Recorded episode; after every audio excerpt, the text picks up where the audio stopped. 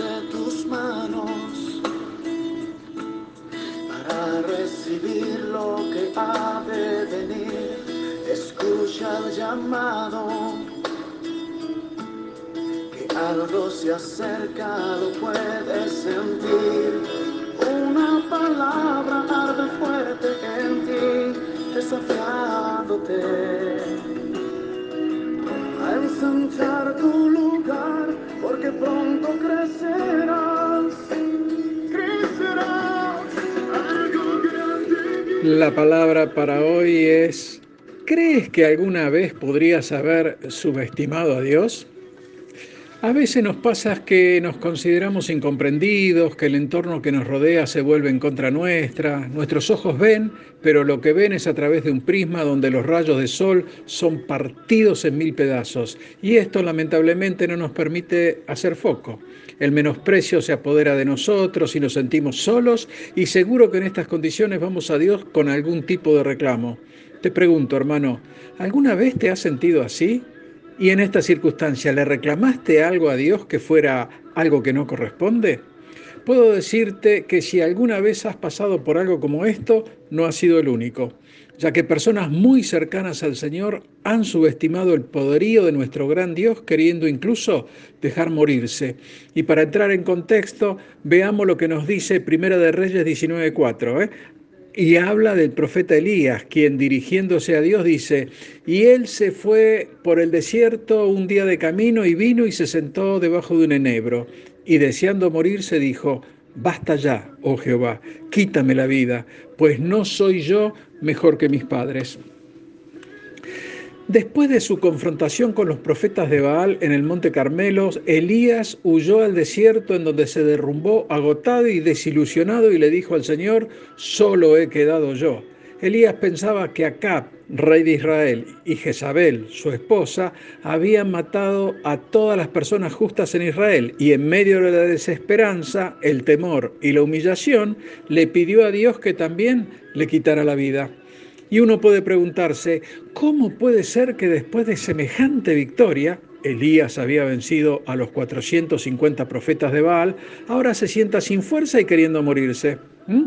Elías se identificó como el único que luchaba por Dios y además pensaba que lo buscaban para matarlo. Y la verdad, tenía razón, lo buscaban para matarlo. Pero pensar de esta forma es estar enfocado en el mundo que nos rodea y apartando nuestra mirada de nuestro gran defensor, que es Dios mismo, quien además lucha por nosotros y el enfocarse en el mundo nos lleva a caminar con temor, con recelo, con dudas, con prejuicios.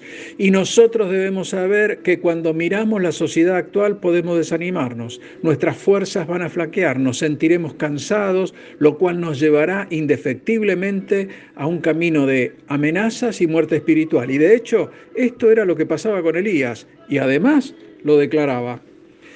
Cada vez que nos desalentamos y nos concentramos en el mundo que nos rodea, estamos subestimando a Dios. Él tiene operaciones en marcha para nuestras vidas de las que nosotros nada sabemos, o a lo sumo sabemos muy poco. Él tiene planes que no dependen de nuestra manera de ver las cosas. Quizás deberíamos aprender, eh, internalizar lo que nos dice el profeta Jeremías en 33.3.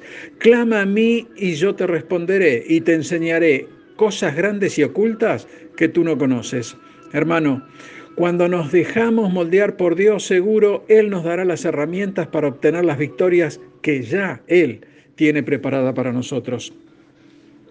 Elías había perdido el foco en Dios. Elías había escuchado la voz equivocada. Elías le había prestado el oído a Jezabel, quien en Primera de Reyes 19.2 le dijo, entonces envió Jezabel a Elías un mensajero diciendo, así me hagan los dioses y aún me añadan, si mañana a estas horas yo no he puesto tu persona como la de uno de ellos. ¿Eh? Lo amenazó de muerte y Elías huyó. Y esto produjo un desierto en la vida de Elías. Y este el desierto, fue la ruta a una comunión más íntima y más profunda con Dios que lo sacó del sistema del mundo y lo introdujo en la dependencia total del Señor. Lo bueno de esto es que Dios mismo protegerá a sus hijos amados. Es algo así como si Dios dijera, Elías, te buscan para matarte, pero yo haré que vivas por mi gracia y mi fidelidad. ¿Mm? Elías se sentía solo y esto también nos puede pasar a nosotros, pero a veces necesitamos, como Elías, algo de buena nutrición, un poco de sueño, un amigo fiel y una nueva tarea asignada. Veamos cómo sigue la historia en Primera de Reyes 19, 7 y 8. Y volviendo el ángel de Jehová la segunda vez lo tocó diciendo, levántate y come porque largo camino te resta. Se levantó pues y comió y bebió y fortalecido con aquella comida, caminó cuarenta días y cuarenta noches hasta Oreb, el monte de Dios. Y volviendo al reclamo de Elías, en el que él había quedado solo, Dios le responde en Primera de Reyes 19, 18, y yo haré que queden en Israel siete mil cuyas rodillas no se doblaron ante Baal. Si bien sabemos que el mundo es fuerte y puede producir desaliento, confusión e incluso depresión, también sabemos que Dios hará que queden hombres y mujeres fieles y que aunque el mundo haga mucho ruido, la voz de Dios se oirá en los cuatro puntos cardinales del planeta. Y quizás uno podría preguntarse, pero, pero ¿dónde están esos fieles hoy? Y la respuesta es, están en todos lados. Y pueden ser incluso aquellos que son menospreciados desfavorecidos, despreciados, pero Dios en su infinita gracia los escoge para que peleen sus batallas. Quizás no son bulliciosos como para hacerse ver, quizás sufren persecuciones o las tragedias de la vida los tienen atrapados, pero así y todo se mantienen orando y son fieles a Dios. ¿Mm? Hermano, tienes que saber que por las amenazas sufridas Elías se sentía solo y más aún cuando no veía a nadie que lo apoyara. Es natural que en este estado no viera que había siete mil fieles y esto sucede cuando nos dejamos intimidar por el sistema actual. Pero el Señor te dice hoy que no te des por vencido y además te dice que te esfuerces y que seas valiente, que no temas y tampoco desmayes, porque Él estará contigo por donde quiera que vayas. Además, tú ya lo sabes, el plan de Dios para tu vida es perfecto y se va a cumplir de acuerdo a sus tiempos. Dios te bendice. Amén.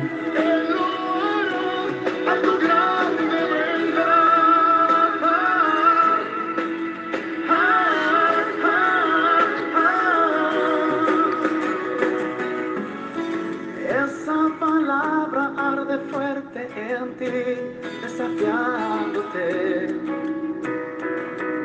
a ensanchar tu lugar, porque pronto crecerá.